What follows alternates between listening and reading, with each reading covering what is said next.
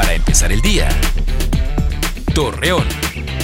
Muy buenos días, miércoles 17 de noviembre le presentamos la información para empezar el día.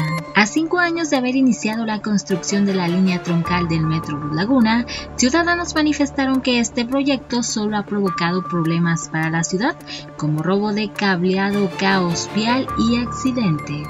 Personas de la tercera edad serán beneficiadas con una pensión a través del programa Bienestar.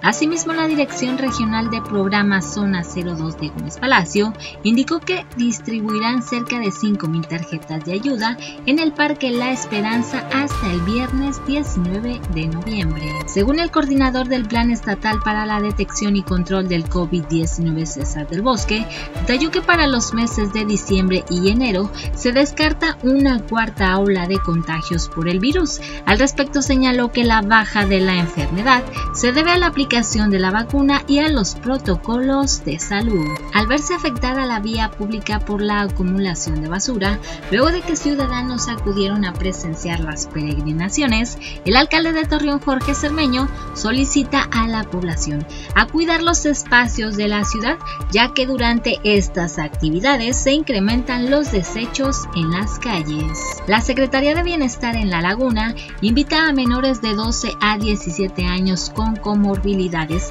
y mayores de 18 años de edad que no han recibido la vacuna contra el COVID-19 a acudir al Hospital General de Torreón para que sean inoculados.